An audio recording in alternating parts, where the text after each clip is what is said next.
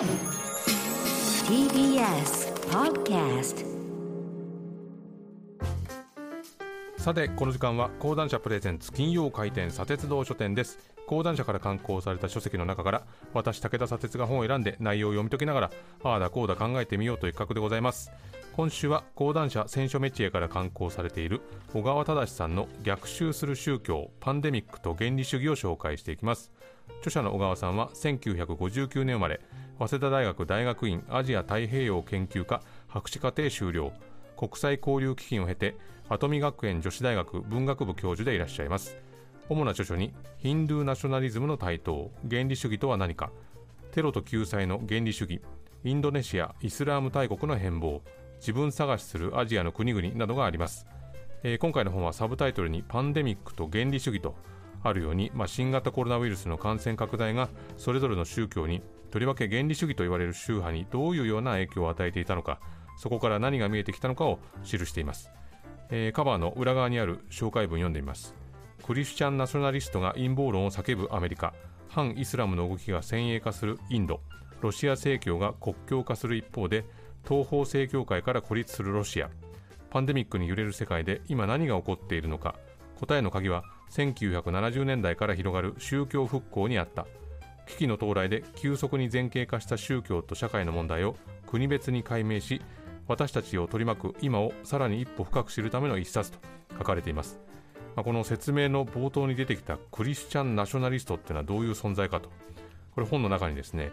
グレッグ・ロックっていう牧師が出てきまして、えーグローバルビジョン聖書協会という牧師のスピーチが出てくるんですね。で彼がコロナ禍でどんなことを聴衆に向かって叫んでいたかこういうことを言ってたんですね、えーマスク着用などと馬鹿げたことを考えている人やめときたまえ。もし連邦政府が軍隊を差し向け戦車で攻めてきても私は動じない。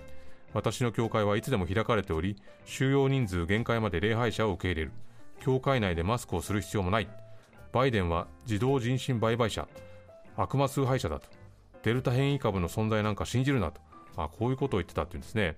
まあ、いわゆる Q アノンと言われる陰謀論の主張を織り交ぜながら影の政府。ディープステートが個人の信仰の自由を侵害していると言い張ってたんですね、まあ、これがネットの空間の一部だけじゃなくて、まあ、牧師として極めて影響力のある立場で宣言をしていたということなんですね、まあ、でもこれはクリスチャンナショナリズムだけではなくて、まあ、そしてアメリカでだけではなくてそういうふうにあの著者は書いてるんですね、まあ、ユダヤ教だとかロシア正教イスラム教の一部にも集団礼拝を規制する政府の新型コロナ対策への反発反マスク反ワクチン運動というのが存在してこのパンデミックそのものをですね異なる宗教の陰謀だとする説まで流れたというんですね、まあ、この本では、まあ、だから宗教は危ないということではなくて、まあ、そういう現在地から宗教っていうのを今一度考えてみようという本なんですね、まあ、逆襲する宗教というタイトルそしてまあ先ほどの紹介文にも宗教復興という言葉がありましたけれども、まあ、今宗教というのがどういう流れにあるかとこれを読み解いていく本なんですね。でこの宗教復興という言葉が肝になってくると。でこの言葉について以下のいずれかに当てはまるような状況が宗教復興であるとしてるんですね。紹介しますと1宗教組織の強制が増し信者や寺院教会等宗教施設の数が拡大している状態。2宗教の世俗社会に対する影響力が増し政治への介入が進行している状態。あるいは宗教と政治の合体が進行している状態。3個人の内面において宗教意識が覚醒活性化再活性化し生活の中で信仰を実践していこうという人々が増大している状態。この宗教復興は世界すべての地域で起きているわけではなくてその分布っていうのはまだら模様になっているんだと、同じキリスト教の主流社会でも毎週1回以上教会で礼拝をするのはアメリカ国民で36%なのに対してイギリスやフランスだと6%以下。で若い人たちの教会の出席率も下がってきていると、まあ、このこともですね、まあ、昔からある原理主義とか宗教ナショナリズムが台頭して、まあ、影響力を持ってしまうということとも無関係じゃないと、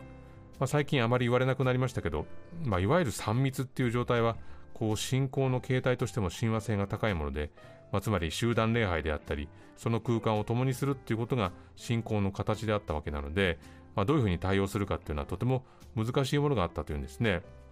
まあ、その一つの場に集うっていうことができなくなればこれまで通りの信仰の形を変えなくちゃいけないと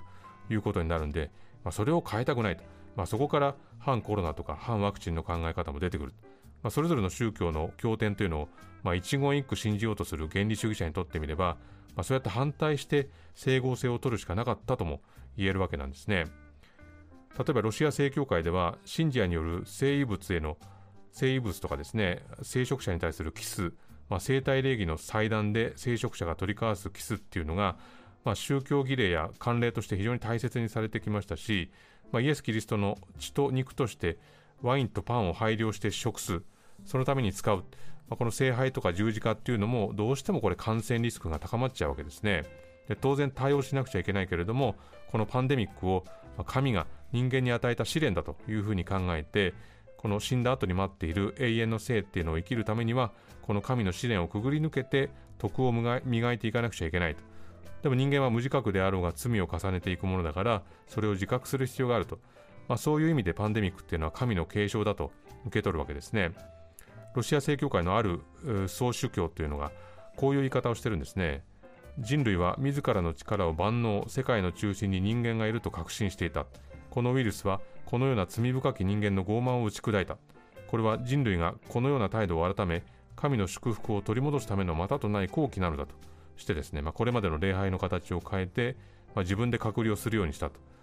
まあ、これは天罰だっていうふうに打ちひしがれるよりは、ま、前向きな姿勢だなというふうには思うんですが、ま、自身の支えとなってきた信仰心がパンデミックによって揺さぶられるっていうのは、まあ、僕らがこう外から見てるだけではなかなか想像し得ないものでしたし、まあ、そもそも進んでいたこの信仰の個人主義化、まあ、信仰は個人ベースのものであって教会の共同体に加わらない信徒というのが増えてきた状況下ではですね、まあ、いろんなものがオンラインでできるようになるっていうのは、まあ、むしろこの新たな信仰のスタイルにマッチしているとも言えると。でも、まあ、どうしても取り残される人も出てくると、まあ、僕たちの生活でもですね、まあ、オンライン会議が増えるとか、まあ、こういうラジオだったらリモート出演が増えるとかそういう変化に対応していくことが求められたわけですけど、まあ、それは当然仕事の仕方とか人付き合いの変化であってこれがまあ信仰というものの変化になった場合は当然だけども、まあ、そう簡単な話ではなくなるわけですね。まあ、キリスト教、ユダヤ教、ロシア正教、ヒンドゥー教、イスラム教などなど、まあ、いろんな宗教の現在について論じていく本の最終章はですね、まあ、コロナ禍で日本に宗教復興は起きるかというふうに題した章になってるんですね。まあ、そもそも宗教が公的空間から私的空間へとこう限定されていく中でパンデミックが起きたと。まあ、日本では宗教にまつわる論議っていうのが大きく膨らむことはなかったですが、まあ、宗教者からはメッセージが発信されていたけれども、まあ、届いているわけではなかったと、まあ、このことをですね著者は宗教論議の存在感が弱いのはそれだけ世俗化が進行してしまい社会が宗教からの発信をしっかり受け止める受信機能が衰退してしまったことの証とも言えるだろうというふうに書いてます、まあ、日本では先ほどから繰り返しているこの宗教復興っていうのが起きているわけじゃないんですがまあ、日本の社会の中で共同体っていうのが消失してさらにそこにパンデミックが加わったこの数年、まあ、そしてそれが今ようやく開けようとしている現在ですが、まあ、宗教そして信仰心というのがどこに向かっていくのかこれやっぱり注目すべきことなんだと思いますね。まあ、昨年、まあ、安倍晋三元首相が銃撃された事件の後から旧統一教会と政治のつながりそして、まあ、宗教2世の問題というのが論じられるようになってきましたね。まあ、先ほど宗教復興の説明の一つとして宗教の世俗社会に対する影響力が増し政治への介入が進行している状態あるいは政治と、えー、政治と宗教が合体して、えー、進行している状態と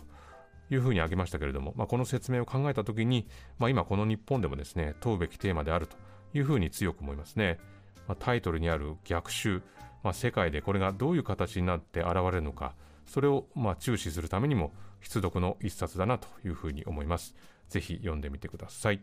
えー、今週はこの辺りでございます。えー、このコーナーは引き続き来週スタートの新番組武田砂鉄のプレキンナイトで夜11時頃からお送りいたします。え、ポッドキャストでも配信しております。そちらもチェックしてみてください。以上、金曜開店砂鉄道書店でした。